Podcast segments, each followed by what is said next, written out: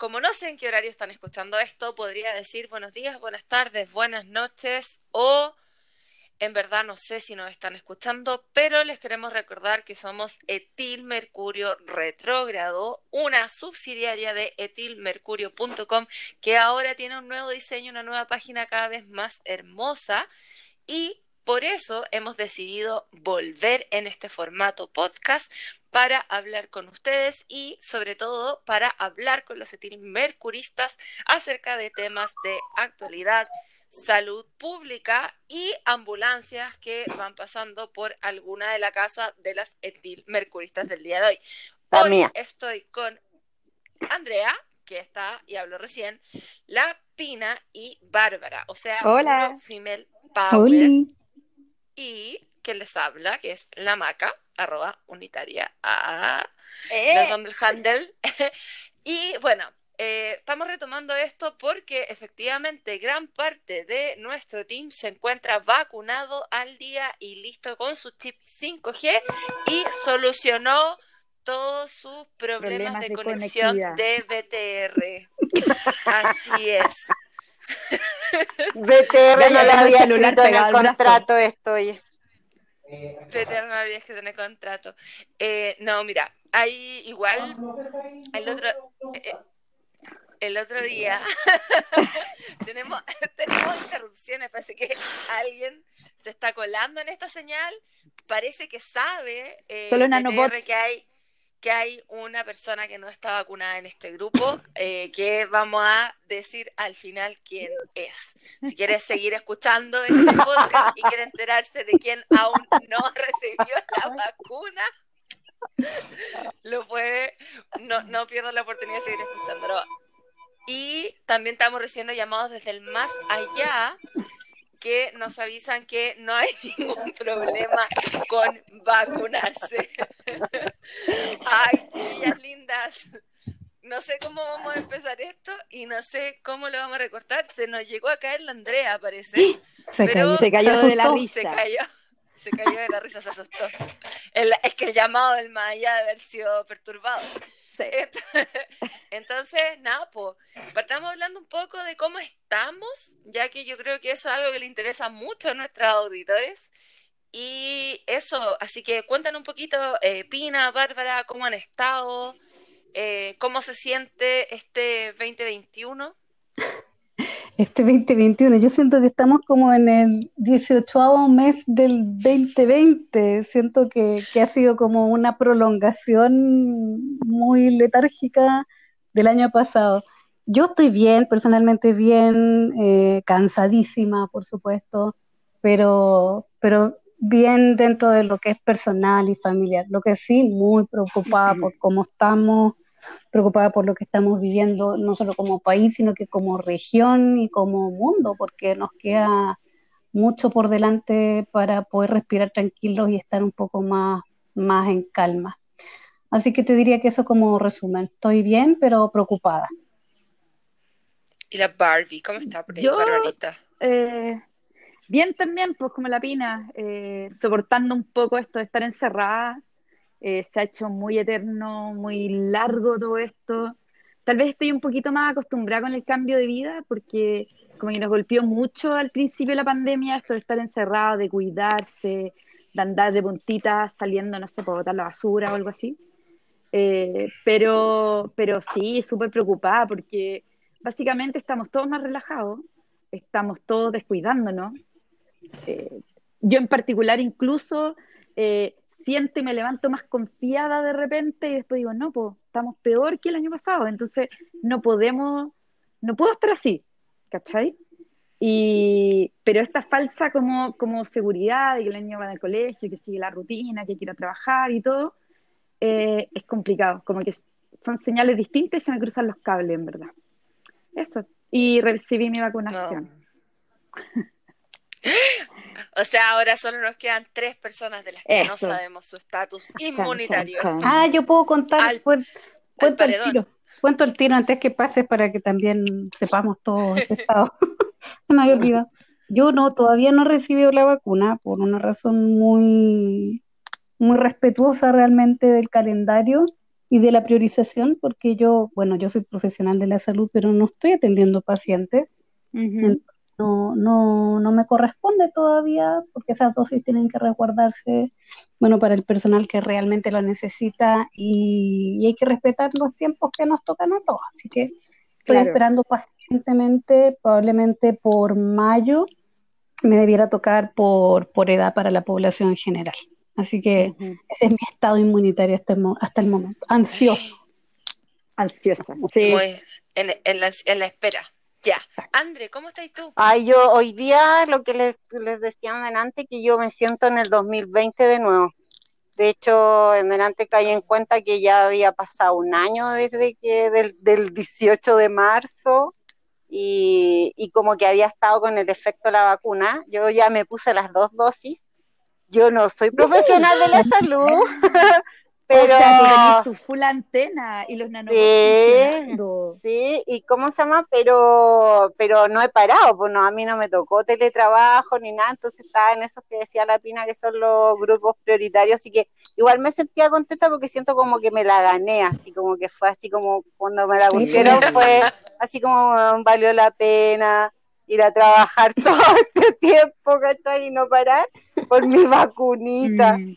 ¿Cachai? Así que... Bien, pues. sí. bien ganada. Exacto. Y no sentí nada, la verdad es que con la primera dosis me dolió el brazo y después con la segunda absolutamente nada, así que fue genial. Y, no, estoy preocupada también, pues chiquilla, o sea, lo que, lo que decía Bárbara, me siento totalmente identificada con lo que ella dice, así como como súper de no saber, de tener alegría y después así como, no, no puedo estar feliz porque está la embarrada. Entonces es como una época extraña. Sí, extraño.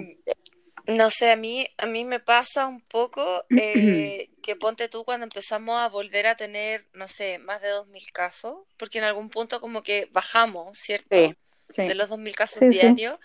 Y como que ahí yo, no, no es que haya relajado medidas, pero dejé de mirar, confieso un poco las estadísticas, porque de verdad, igual la sobresaturación de información y cómo los medios han tomado el tema, de repente me tenía un poco estaría Este tema absoluto de vamos ganando, como el nacionalismo eh, de la vacuna, mm. me tenía como súper, me tenía igual súper complicada, ¿cachai? Obviamente, lo que hemos conversado siempre, uno nunca quiere que le vaya mal a a, los gobiernos, ¿cachai? Que estaban a cargo y manejando una pandemia, pero de repente siento que era mucha vacuna y muy poca eh, manejo, ¿cierto?, de medidas concretas y medidas que fueran efectivamente claras para la población, ¿cachai?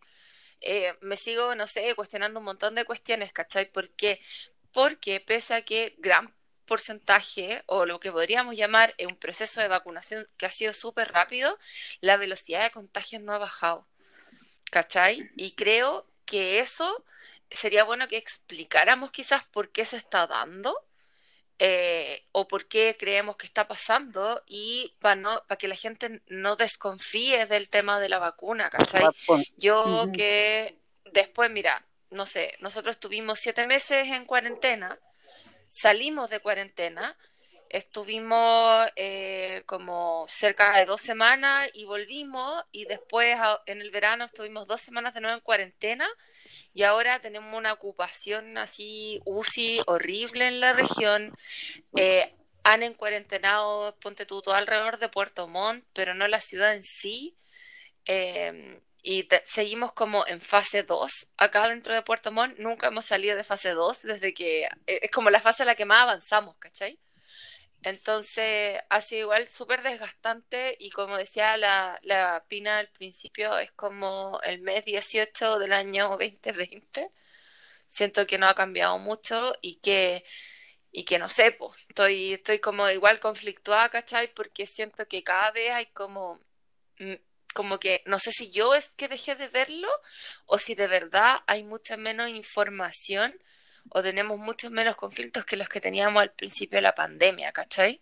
No sé si se entiende un poco lo que quiero llegar. Sí, se entiende perfecto. Y, yo creo que es bueno ir aclarando y de pronto como desmitificando algunas cosas y, y poniéndolas como, como en su justa medida. Yo creo que es bueno que aclaremos algunas cosas por eso mismo. Este, esta pandemia nos va a acompañar durante varios meses más tenemos que recordar algunas cosas que, en un principio los decíamos a cada rato, pero por, por fatiga y por cansancio también pasa que, que un poco ya las comunicaciones han cambiado. Entonces, como dices tú, también uno no quiere caer como, como en esta infodemia de, de, empapar todos los días a la gente con, con, información, porque terminan haciéndose un poquito resistentes. Pero sí es bueno recortar algunas cosas como de los principios. Pues. Y eso, por ejemplo, es que este virus, que es un virus nuevo, que nos viene acompañando hace un año, se transmite mucho más fácil que otros virus que nosotros conocíamos que eran virus similares. Eh, y además, este tipo de virus es un virus especial que aprende y va mutando a medida que, pasa el tiempo y que encuentra gente para ir a, infectando. Entonces, tenemos una situación compleja porque efectivamente se han relajado las medidas. El Chile de hoy es súper distinto al Chile del año pasado, un Chile donde habían muchas más restricciones de movilidad, por ejemplo, donde las fases realmente eran fases donde te tenías que quedar en casa, trabajar en casa, no podías tomar probablemente mucho transporte público y ahora no. Entonces, tiene más posibilidades de transmitirse el virus. Y lo que yo siento y también es lo que preocupa tanto, es que se ha confiado mucho en la estrategia de vacunación, lo que está bien, sí, está bien que se haya invertido en vacunas, era súper necesario, pero las vacunas se demoran en mostrar como un impacto poblacional y, no podíamos dejar de hacer lo que estábamos haciendo, que es un poco lo que, lo que preocupa que está pasando ahora. O sea, no puede ser que todavía esté el permiso de vacaciones. Eso ya es, es una burla a nivel poblacional y, y, eso no nos ayuda en nada. ¿Cómo le decimos a la gente que, que se quede en casa y que haga cuarentena si hay un permiso para ir de vacaciones? Entonces, esas cosas en términos de comunicaciones son súper complicadas de manejar. Eh, ahora, yo creo que igual hay que tratar de dar una luz de esperanza porque si no vamos a terminar todos súper depre, fatigados más aún. Y lo bueno es que sí, Chile hizo grandes esfuerzos para comprar la vacuna y tiene dosis para todos y todas. Todos en Chile vamos a poder estar vacunados en algún momento. El tema es que ese en algún momento va a ser en meses más. Entonces ahora igual tenemos que hacer las cosas que hacíamos el año pasado y eso es lo que no, no vemos. Y, y, no es una culpa de la gente nomás, sino que hay un tema como en el mensaje que te entregan también las autoridades que está faltando que lo pongan en ese contexto de el tremendo riesgo. Estamos con un promedio de casos semanales de 5.000 es altísimo. Sí, eh, yo quería preguntar, o sea, no preguntar, pero en el fondo como eh, apoyar un poco lo que decía la Maca, que uno ya de repente se satura de tanta información y sobre todo yo creo que el relajo o el problema que, que ocurre con nosotros es que tampoco estamos muy enfocados en la prevención, ¿cachai? Estamos como enfocados en la parte sanitaria, las camas UCI, y además con lo de la vacuna, que como dice la Pina, se va, se va a lograr ver el efecto en varios meses más. Pero la parte de la profilaxis, de estar cuidándose, de no salir, de evitar ir a comer afuera, de evitar eh, ir a, a, una aglomeración, eso no lo estamos viendo. ¿Cachai? Yo creo que en algún momento a mí me pasó que empezamos, claro, toda, teníamos súper clarito lo de las fases, todo lo habíamos leído, lo habíamos tratado de entender, se entendía más o menos, ¿sí? Pero cuando ya empezamos, que la fase 2 parece fase 3, pero podían abrir los gimnasios, podían abrir, eh, no sé, los restaurantes de tal hora a tal hora, pero en la terraza, no, mejor en la terraza que la música, ¿se acuerdan? Lo de la música. Eh, que la iglesia, que esto, que el otro, no estoy en nada en contra de la iglesia, obviamente, pero es como, como que todas esas señales mezcladas eh, hace que, que, uno, entre que no entienda nada, y uno, no sé, yo espero el viernes, ponte tú, y miro como un resumen en la página Yo me vacuno y el paso a paso. Y nada más, porque me confundo. Yo me confundo. Mm. ¿Cachai? Claro, y nosotros decimos yo me confundo, que en verdad es porque, o sea, si se confunde la gente que trabaja una, entre comillas, en ciencias o en educación, eh, o con, con el mismo tema de salud pública, es como que se va a confundir todo el mundo igual, pues, ¿cachai? No es como, es, como es como inevitable. Y una a mí una, una como de las cosas como que, que me preocupa, y no sé si, no sé, hoy día yo les conté que de repente hago docencia, como acá estamos igual en fase 2, hay algunas actividades que podemos hacer. Y hoy día mis estudiantes me, me decían, profe, usted desde el punto de vista epidemiológico, eh, ¿cómo ve la cuarentena? ¿Cree que nos vamos a ir a cuarentena? Porque como que todavía está esa cuestión de que nos vamos a ir a cuarentena como que fuese algo muy malo. ¿Cachai? Y si bien las cuarentenas no son, no son lo mejor y son el último recurso, cuando no podéis controlar la movilidad, ¿cachai? Cuando tenía empresas que no son, no son de necesidades básicas o prioritarias que igual funcionan con el permiso, ¿cachai? Porque hay cosas que no tienen que estar abiertas con los permisos, hay, hay como, no sé, ah, pero la gente no entiende por qué no pueden fase 2 salir los fines de semana, o por qué la banda de deporte es tan corta, ¿cachai? Y eso es básicamente para restringir la mm. movilidad de quienes contagian, ¿cachai? Que finalmente son, son las personas que no desarrollan los síntomas más graves, ¿cachai? Los niños, los adolescentes, las personas más jóvenes. Lo otro que me preguntaban hoy día y que creo que también quizás es una pregunta importante es si estábamos como de acuerdo con que se vacunaran primero a las personas mayores y a eh, las personas con enfermedades crónicas, que por qué no se había decidido, ponte tú, eh, vacunar primero a la población que es económicamente activa, que es la que se moviliza. Es que se hace, se hace porque se vacunó a todo eh, trabajador prioritario.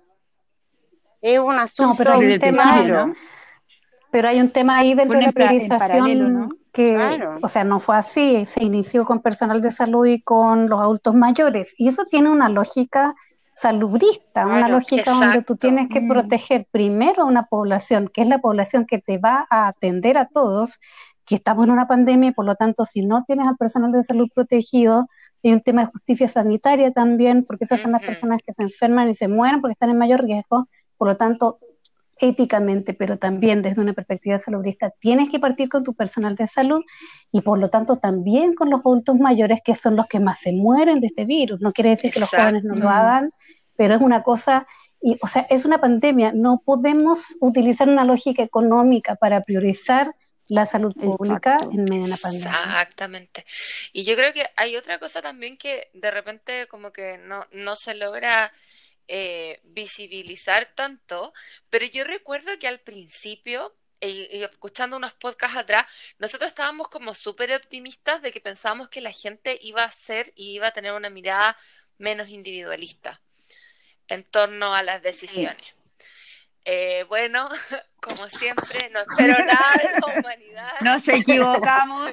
Como siempre, no espero nada de la humanidad y aún así logran decepcionarme. Eh, pero igual nos equivocamos. No sé, yo, yo voy a hacer una voz disidente. Pero nos equivocamos. Yo quiero hacer una voz disidente a esta opinión. A ver si me, me la permiten. Porque yo siento que... Eh, no, está vacunada, no puedo opinar. claro, no opina. No, no vaccine, no opinion. No, yo creo que yo creo que uno como, como perspectiva de nuevo de salud pública, macro, estructura, no nos podemos quedar solamente con que la gente se está portando mal. Y aquí yo les traigo un dato súper concreto. Según el último documento paso a paso del gobierno, debiéramos estar en cuarentena hace rato por la ocupación nacional. Aquí dice el documento que que si estamos con una ocupación mayor al 90% a nivel nacional, el país debiera estar en cuarentena. Y eso hace rato que lo pasa. Eso significa que no se están haciendo bien los, eh, el manejo a nivel estructural. Entonces, cuando tenemos esto, que son estos mensajes mezclados que ustedes mencionaban, por supuesto que la gente también tiene una conducta que no es acorde a lo que uno esperaría pero yo creo que el juicio nuestro no debiera estar hacia el individuo, sino que hacia las estructuras que son las que debieran controlar realmente las pandemias. Sí, pues. ¿Hacia quién te debería explicar? Eh, eh, señor o señora, mire ambos lados de la calle antes de cruzar. Yo, yo, yo estoy como... Eso lo, lo sabemos. Yo estoy como, como fresquita con un tema y que lo voy a aprovechar de meter aquí, María Paz. vamos, vamos. Pero mm, la alfabetización en salud, chiquilla, es súper importante y está súper ligada a los determinantes sociales. Y, y, los determinantes sociales, al final, si la, tú no le puedes exigir a la gente que, tenga eh, conciencia de que es un virus, del autocuidado, de, de todos los temas que, claro, para uno a veces suenan tan lógicos y tan naturales. Naturales, exacto, porque, no sé, vos, eh, contar la tesis ahí que, por ejemplo, los enfermos crónicos eh, de bajo nivel socioeconómico y baja alfabetización en salud no se cuidan, po. son los que no, no saben adherir a los tratamientos, no se toman, no sé, por la metformina, no dejan el azúcar, ¿cachai? Entonces, esas cosas que uno, que en salud se ven también a nivel así, a lo mejor como bien de lo práctico, del médico que atiende en el CESPAN o cosas así, ahora lo estamos viendo a un nivel macro. O sea, le pides a la gente que tome decisiones sobre su salud sin, sin que tenga las herramientas. Sin tener herramientas. Exacto, ¿cachai? Entonces también, claro, ahí hay, hay eh, es complejo cuando tú, tú les estás exigiendo de esa forma y no entregando eh, formación, porque antiguamente, o sea, yo siempre me acuerdo, yo, yo crecí en una población en que habían como, no sé, los comités de salud, y, y, habían abuelitas que ayuda, enseñaban a lavarse las manos, enseñaban a lavar los mariscos, ¿se acuerdan para la época del cólera? Todas esas cosas así, ¿cachai? Los 90. había, sí, y eran los 90 nomás, no fue hace tanto tiempo. Sí. Y había como un, es, ahora no hay eso. O sea, se hicieron las cuadrillas sanitarias, por ejemplo, pero son súper poco efectivas. Tú tienes que tener, eh, tienen un nombre los roles, eso que hacen personas como, como de iguales. Em, eh, educadores de eh, pares, Claro, exacto. Y gente así, que llega a los demás y le diga, oye, haga esa abogacía, pero, y en educación, ¿para qué decir? O sea, aquí salud en todas las políticas no tenemos. Entonces... Es que no hay ventana de oportunidad. No, no, no, hay ni un espacio. Entonces, claro, eso que dice la Pina es súper cierto. O sea, al final, claro, a uno le da raya, si a mí también me pasa. Digo, ay, esta gente bien chica por la chita. Pero después, cuando empezáis a ver así como debajo del problema, te das cuenta que es súper estructural. Súper de que estamos exigiendo cosas que no, no se han entregado, entonces como súper difícil poder hacerlo, sí, de verdad. si final, claro, si nadie te lo enseña, ¿cómo lo vayas a saber? No, y, y, además si te lo enseñan repetidamente mal también, o si te dicen cosas que... Y te dan mensajes, mensajes mezclados y confundentes, exacto. Eso también es importante. Sí, pues, sí. Mira, yo... Está como cortina de humo así. me acordé eh, de mensajes y confusos, pero creo igual que hay como, eh, no sé, o sea, a mí como que yo, yo pensaba que igual iba a haber más solidaridad quizás, pero también entiendo la postura personal, ¿cachai? La gente igual tiene su, su componente individual en relación a, a no ver el largo plazo, ¿cierto? Tienden a, centrarse en el problema que es ahora y como que cuesta y cuesta mucho tener esa mirada. Entonces, no sé, pues, ¿cachai? Cuando todos esperaban que la vacuna fuera una solución, después salían así como, no, pero no me quiero vacunar porque se demoraron muy poco en hacerla. Ah. porque ya, pero yo igual quiero ser como mm. justa en eso. En Chile la, el rechazo a la vacuna ha sido bajísimo. Bajísimo, sí.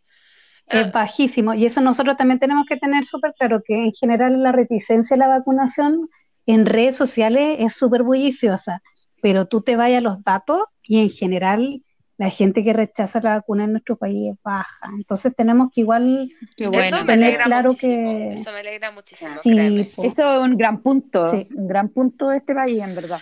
Tenemos un historial y una cultura de mm. vacunación que, que ahora, por ahora, es como súper respetada. Entonces, yo te diría todo lo contrario. De hecho, hemos visto las filas de la gente ir a vacunarse, la, exigencia de ojalá llegar luego a la dosis. Entonces, yo creo que el esfuerzo tiene que ir más por el lado, y entiendo la, reflexión maca de la solidaridad, pero te la llevo a un, a un nivel más macro incluso. Yo creo que la reflexión de la solidaridad de la vacunación no es dentro del país, sino que debiéramos mirarla a nivel regional y a nivel mundial. Exacto. Chile tiene más dosis de las que necesita. ¿Qué vamos a hacer con esas dosis? Si en el momento en el que se dio una donación piñufla a otro país, en las redes también explotó, también de nuevo, un sector súper resistente, que son poquito y bulliciosos, pero también nosotros tendríamos que reflexionar la importancia de que esta pandemia no sea controlar con que un país esté vacunado. Tiene que estar todo el mundo vacunado. yo, yo ahí tengo una idea si me quieren escuchar, si en el ministerio alguien me está escuchando en estos momentos, escucha a Mercurio Podcast. Se están escuchando todos. No, yo Andrea, que la, lo- Andrea, la- la Andrea quiere avisar que se va a encadenar, así que si no la están escuchando es el momento de que la escuchen, si no se van a encadenar al fuera del ministerio con todas las medidas de protección necesarias. Por favor.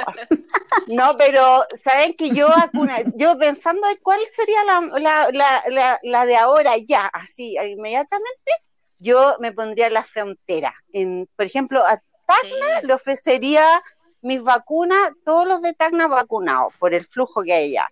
En el sur es Río Negro, Sí. donde van los niños chilenos de Punta Arena mm, a estudiar y todo eso.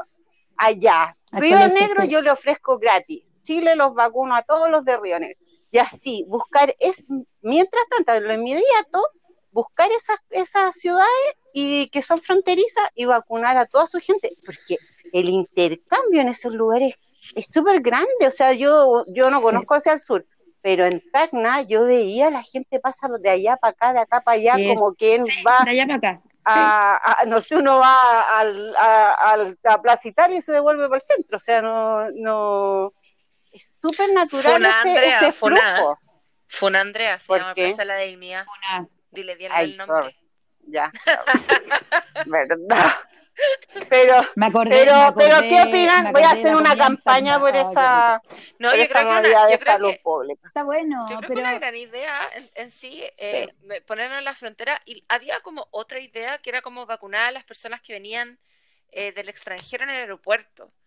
Independiente o no que vi- fueran a recibir la segunda dosis acá, pero recordemos que eso también fue complejo. Mm, ¿Te Pero era por el turismo, Sí, algo Claro. así. Sí. Sí. Ahí eso- sí eso que no como- sé. Eso No fue tan- sé. también fue Sí. como Tiendo, ideas. tiendo No a pensar que, que si vamos a priorizar, probablemente también tenemos que priorizar teniendo en mente determinantes estructurales. Pues alguien que llega a vacacionar a un Exacto. país desde un avión, probablemente tiene otras opciones de, de llegar a esa vacunación que un, un migrante que probablemente, Claro, Puede se que en tengamos- búho, a pie, claro. claro, Mm. puede Creo ser. que- Pero, pero, pero Sí. son opciones. O sea, yo creo que hay que mirarla, hay que estudiarla, hay que hablarla. Y eso es lo que me falta en términos de, de la política sanitaria en Chile. Es súper hermética. No sabemos qué están pensando hacer con esas dosis que sabemos que se compraron de más. Entonces, también te, te deja espacio como para la, la desconfianza, lamentablemente. Sí. Y los mensajes, mensajes Ah, confusos, sí. desconfianza, pésima combinación. Sí, hay que, hay que meterle un poco de, de políticas eh, más, como en realidad geopolíticas. ¿cachai? Sí, Como que a nuestros vecinos hay que, hay que protegerlos Sí. también porque más que nada están, están ahí al lado de o nosotros. sea, yo he escuchado que lo que es preocupante lo de Brasil. O sea, Sí. que es preocupante Oh, oh, cómo sí. está, al nivel que está mutando el Sí. COVID allá. Las variantes. Eh, exacto, eh, es que es como, es como complejo. Entonces, de hecho, claro, de hecho ahí también es un lugar que si, si Chile tuviera la posibilidad de negociar más, eh, Bueno, Brasil ayuda. es- in- inició la vacunación, ellos son productores de vacunas, acuérdense que Ah, Brasil es un país gigante, que Sí, son pues, como, sí. no sé, Sí. 300 millones. Sí. Entonces, hay, hay otro tema, sí, ustedes hablaban de la geopolítica y creo que ahí también aplica otros temas que son más complejos. Pero Brasil Mm. ya inició la vacunación, el tema es que, claro, te demoras meses en vacunar a esa cantidad de población gigantesca. Ah, Y mientras Sí, en la tanto- cobertura de la vacuna. Exacto. Mientras tanto, el virus muta, siguen apareciendo nuevas variantes que tienen más transmisión, más letalidad. Y eso, claro, te complejiza el escenario. Pues probablemente estas vacunas que nosotros vamos a tener para este virus sean muy parecidas a lo que nos pasa con la influenza, que todos los años van a requerir una actualización, probablemente tal, tal vez como la influenza, que es una para el hemisferio norte, una para el hemisferio sur, y por lo mismo, porque estos virus cambian, se adaptan, y necesitas entonces encontrar la vacuna que le haga más efecto. Oye, y ahí, ahí yo quiero volver a la, a la pregunta que hizo a un principio la Maca Pina, si, si tú nos podías aclarar un poquito.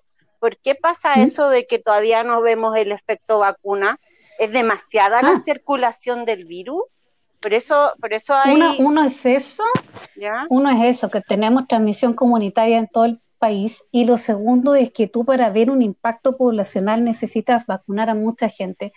Hay un, está este, este dato que es la inmunidad colectiva o inmunidad de rebaño, que ya ahí comienzas a ver como un control a nivel poblacional y para este virus que tiene un, un R, que es este número que nos gusta a los epidemiólogos, que es el valor reproductivo básico, eh, que está entre 2 y 5, entonces necesitamos entre un, como un 70% de la población vacunada. Y nos falta mucho para llegar a eso, nos falta meses. Entonces, ah. no vamos a ver un impacto poblacional. Ahora, ojo, igual, si hay un, alguna subpoblación que está altamente vacunada y que está medianamente aislada, no sé, estoy pensando en Isla Pascua, por ejemplo, uno esperaría en esos espacios que, que sí lograras entonces inmunidad de rebaño y que puedas ver ahí un efecto poblacional. Magallanes yo creo que está pasando eso, Pina, porque Magallanes tuvo tanto contagio y ahora son los que más ha vacunado y está bajando así. Uh, entonces a lo mejor ahí en Magallanes está pasando eso. O vamos a poder ver eso no cantaría victoria todavía porque mm. todos los países, todas las regiones están con un R mayor a uno, todas. Y todas tienen una carga tremenda en color rojo y la mayoría está con ocupación de cama crítica muy elevada. Entonces, sí, puede ser que haya algunas regiones que estén un poquitito más adelantadas, pero falta muchísimo para cantar victoria. Entonces, ahí de nuevo es el tema de la de la percepción de riesgo que necesitamos que la gente entienda, que cada vez que sale de la casa hay un riesgo. Exactamente. Oye, yo para, para ir haciendo esto más redondito, ¿Mm? eh, y ya para que nos vayamos despidiendo de este podcast de, poder femenino y muy poco racismo selectivo y casual. Poquísimo. Eh, por supuesto, muy casual. Quiero... Ni hemos hablado de Europa. Amamos a nuestros vecinos, aguante Paraguay. Me caen bien los paraguayos, son muy simpáticos. ya. En serio, onda, hace varios veranos en Asunción, los quiero, los quiero. Ah, no, pues es verdad. Oye, que son, que son. No, íbamos a, íbamos a hablar. Eh, pela la Europa nomás, oh, pela la, a la Europa. Europa. Concentrémonos en Europa. Mira, eso pasa cuando lo quiere cuando uno quiere redondear. Bueno, yo creo que vengo a redondear y le, eh, quiero contar que uno, eh, yo tampoco me he vacunado por las mismas razones que la Pina. pero, pero tengo una eh, razón de peso para poder vacunarme durante esta semana. Qué es ridícula. muy probable que me vaya a tener que ir a vacunar la próxima semana dentro de los rezagados. Eh, porque razones de peso y cuestiones de peso también son válidas. La obesidad, no olviden que sí es una enfermedad. Absolutamente. Tenemos que dejar de verlo eh, desde el punto de vista solo de aceptación de nuestro cuerpo, sino que también tenemos que verlo los daños que tiene. Y eh, entre otras cosas, hablando de la vacuna, les cuento que acá hubo un brote en un ELEAM, que es los centros de atención del adulto mayor, de personas mayores, en Ancud, oh. donde la mayoría de las personas estaban vacunadas a excepción de una, una eh, mujer, eh, una persona mayor, que eh, no recibió la vacuna por indicación de sus hijos. la mayoría de las personas del ELIAM tuvieron síntomas muy leves de COVID y esta persona falleció, la que no recibió la vacuna. Así que, no sabía. así que acá ha sido como una demostración de que efectivamente mm produce mucho, una sintomatología mucho menor y más controlable, ah. eh, que no mata, que finalmente lo que buscamos, y al final lo que buscamos con la vacuna no es no, es no tener la enfermedad, sino tener la inmunidad para poder que nos pille mejor parados, ¿cierto? Esa es como Algo que hemos aprendido todos durante esta pandemia y esta nueva vacuna, que a mí eso lo he encontrado súper valioso. Sí, porque antes como que la gente... Sí, antes a uno le decían que... se iba a sanar, como que nunca te iba a enfermar de la cosa. Exacto. Y ahora uno o sea, todos los años nos pasa con, con la vacuna y la influenza. Todos los años nos pasa eso con la influenza. Y aprovecho pasar el dato sí. que este año vamos a tener co-circulación viral de el SARS-CoV-2, que es el virus que causa la COVID-19, y de virus influenza y que ya viene en las próximas semanas se inicia la campaña contra la influenza, así que a estar atentos también, probablemente el Mercurio vamos a estar hinchando non-stop para que la gente también sepa que le toca esa vacuna. Tenemos un post sobre eso. Oh, tenemos un post. Eh, no sé si vamos a tener más post. Ah, no, mentira. Pero también tenemos un sitio nuevo. No, si viene uno del brote. Del ah, brote de lo... Sí. Tenemos adelantos. Tenemos entonces un sitio nuevo para que nos visite, etilmercurio.com, muy muy amigable para su teléfono. Si va hacia el fondo, fondo, fondo, va a encontrar un coffee donde siempre nos puede dejar una monedita para seguir apoyando nuestro proyecto. una monedita, por favor. Y eh, además siempre les recomendamos compartir lo que conversamos. Su propina mi sueldo. Eh, nosotros no recibimos sueldos por esto, Bárbara, deja de mentir. Todavía estoy esperando mi super 8. sí, yo no trabajaría un viernes en la noche. Así que, pero lo hacemos lo hacemos muy caro, porque hacemos ciencia con humor y nos gusta hablar, parece. Entonces, chicas, para que el jefe, el jefe no nos rete, vamos a quedar hasta acá y ojalá que tengamos ganas de volver a conversar dentro de la próxima o en un par de semanitas más. Nos estamos viendo. Chau, chau. Chao, abrazos. Chao, chao. Bye. Bye, bye. Bye. Para más información, visita nuestra web en etilmercurio.com y síguenos en nuestras redes sociales.